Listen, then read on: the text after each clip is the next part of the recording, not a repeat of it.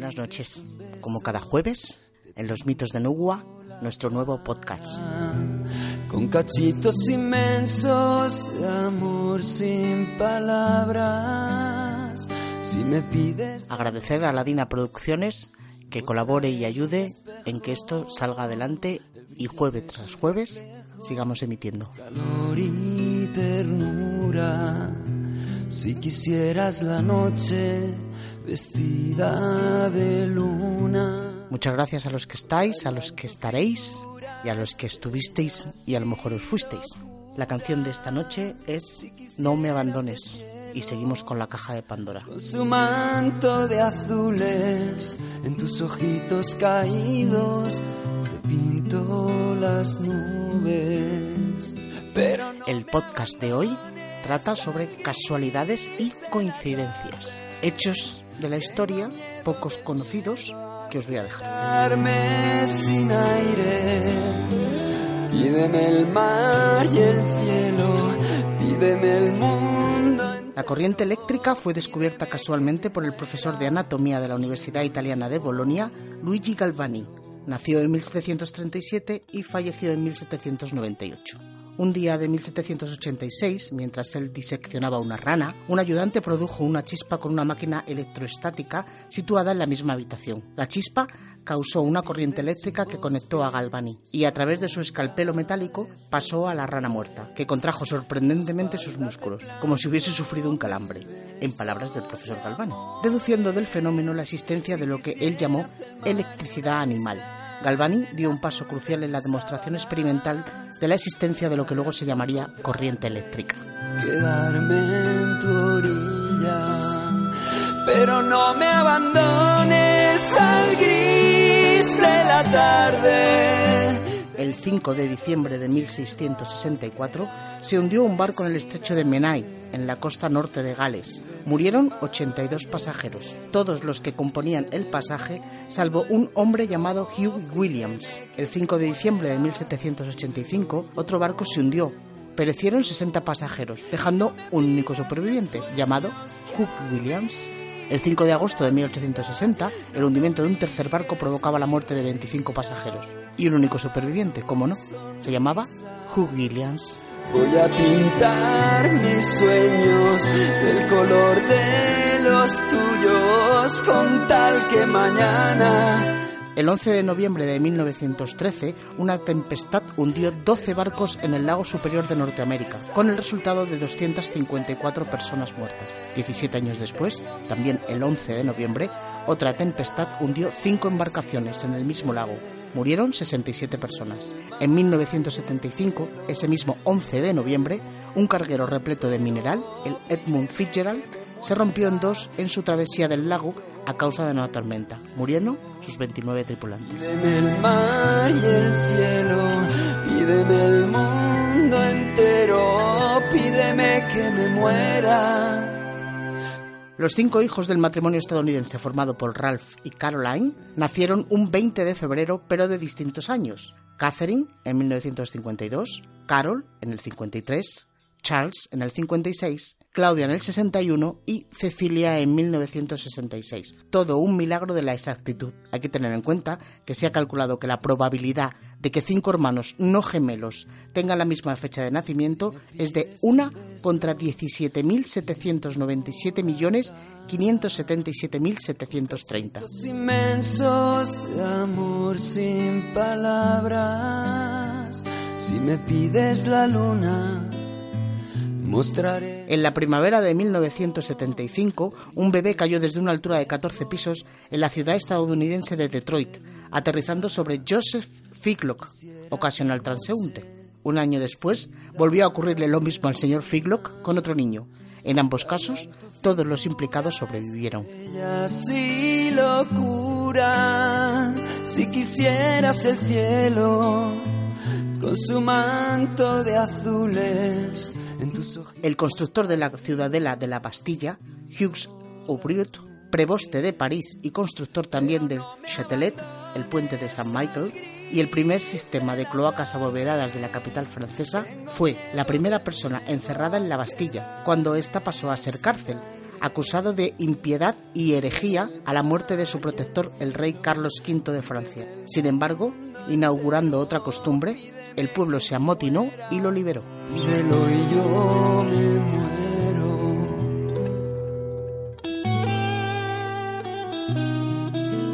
Hay ocasiones en que la historia parece rizar el rizo de la verisimilitud, en el caso, por ejemplo, de lo sucedido al rey Humberto I de Italia. Cierto día, de 1900, se asombró al observar que el propietario del restaurante donde cenaba tenía un gran parecido físico con él. Impresionado por la coincidencia, le mandó llamar y comprobó, aún con mayor sorpresa, que ambos habían nacido el mismo día del mismo año, el 14 de marzo de 1844. El propietario estaba casado con una mujer que tenía el mismo nombre de pila que la reina, Margarita, que había abierto su establecimiento el mismo día que el rey era coronado, el 9 de enero de 1878. Simpatizando con él, ante tantas coincidencias, el rey invitó al propietario del restaurante a asistir al día siguiente, 29 de julio de 1900, a un festival atlético que Su Majestad iba a presidir en Monza. En pleno acto deportivo, poco después de que el rey fuera informado de que el retraso de su invitado se debía a que había sido asesinado a balazos, aquella misma noche, el anarquista Gaetano Bresti disparó sobre el monarca matándolo.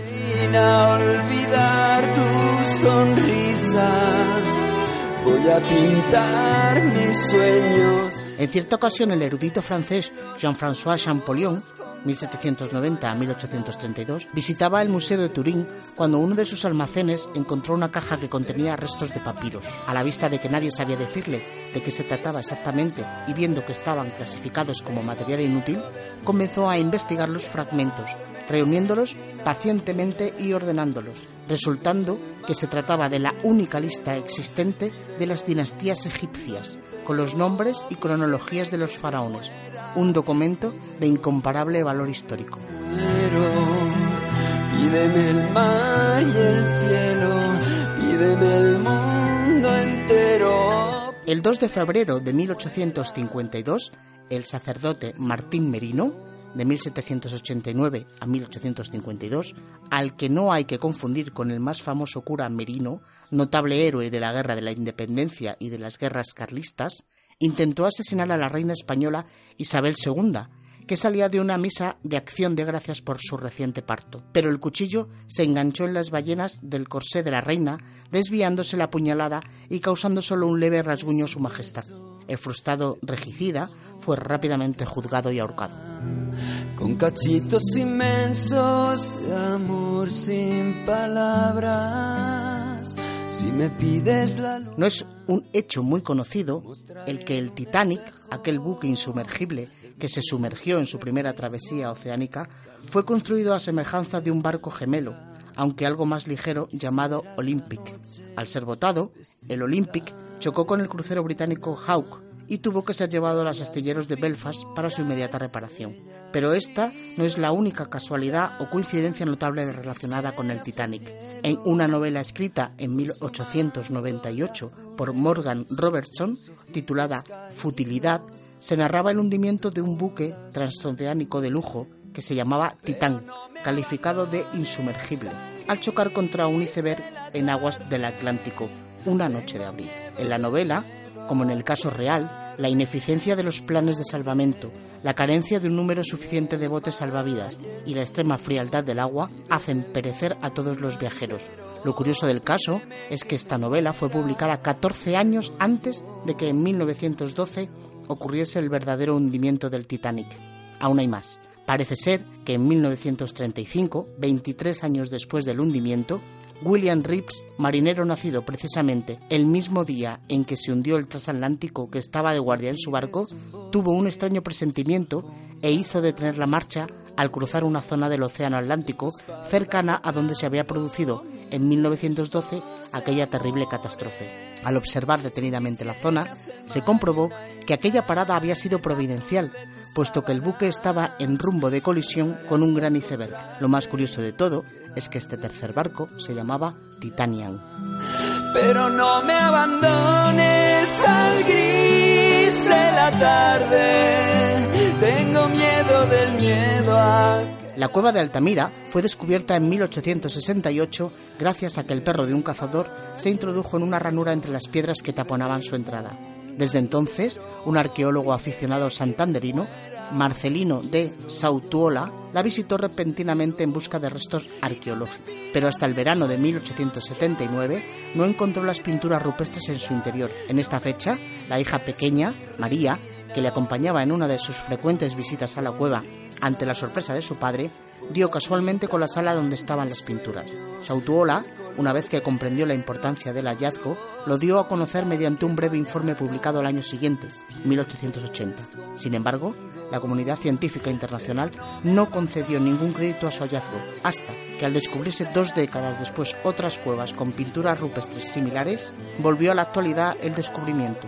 Se aceptó finalmente que las maravillosas pinturas de Altamira no eran una falsificación como se había pensado en un principio. El mundo entero, pídeme que me muera, pídelo y yo me muero, pídeme el mal. En 1839 se produjo otra de las muchas casualidades que han hecho avanzar la investigación científica. En un descuido, el químico americano Charles Goodyear, 1800 a 1860, que trataba de averiguar cómo eliminar la pegajosidad del caucho, dejó caer unos trozos de este material mezclado con azufre sobre una estufa encendida. Al comenzar a quemarse el caucho, Goodyear se dio cuenta de su descuido, pero observó sorprendido que el caucho no se fundía, sino que solo se carbonizaba lentamente, como si fuese cuero.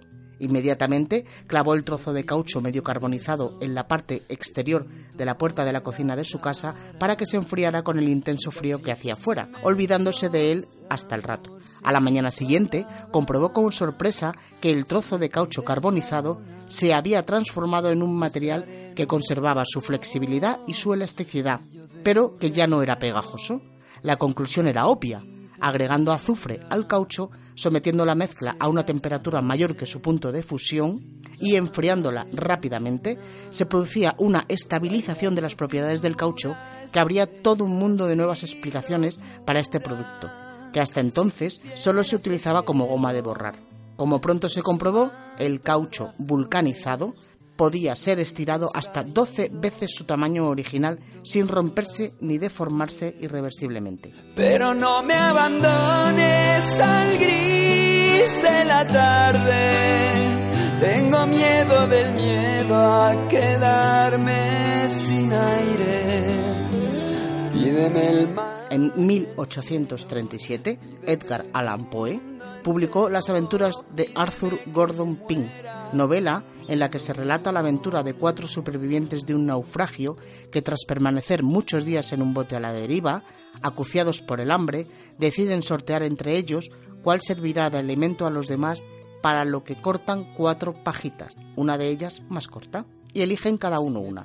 La fortuna quiere que el elegido sea un grumete llamado Richard Parker, al que sus compañeros, de acuerdo a lo pactado, asesinan y devoran. 47 años después, en 1884, la Yola Mingonet zozobró al sur del Océano Atlántico, logrando salvarse sus cuatro tripulantes a bordo de un bote.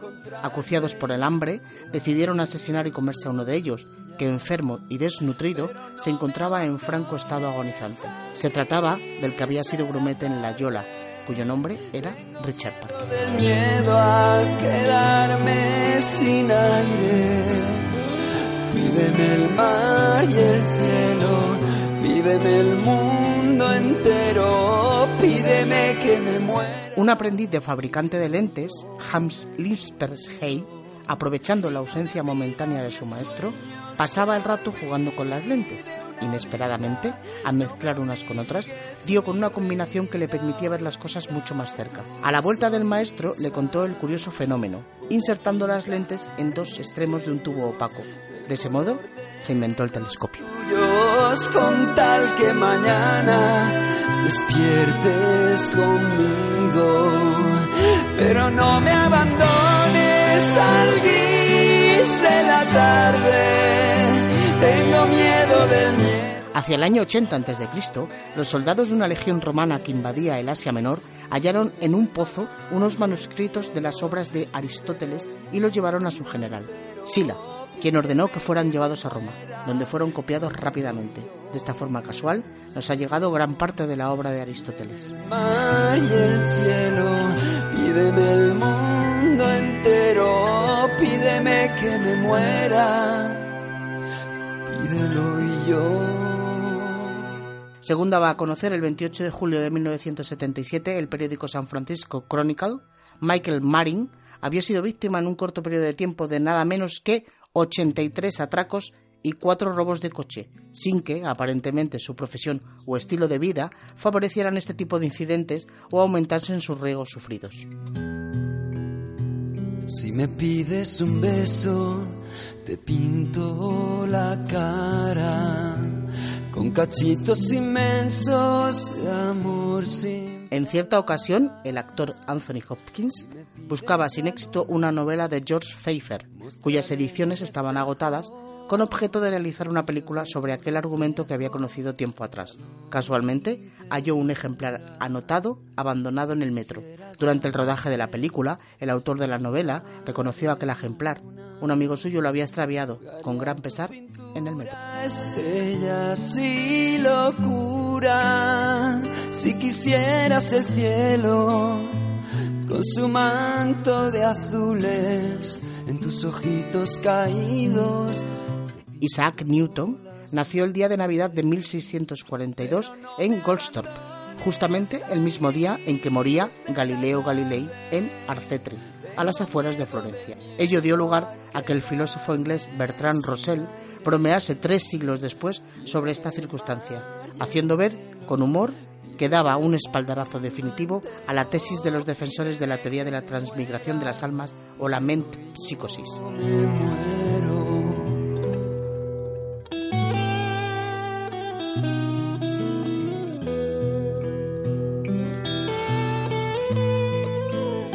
Bueno, por esta noche me despido, nada más.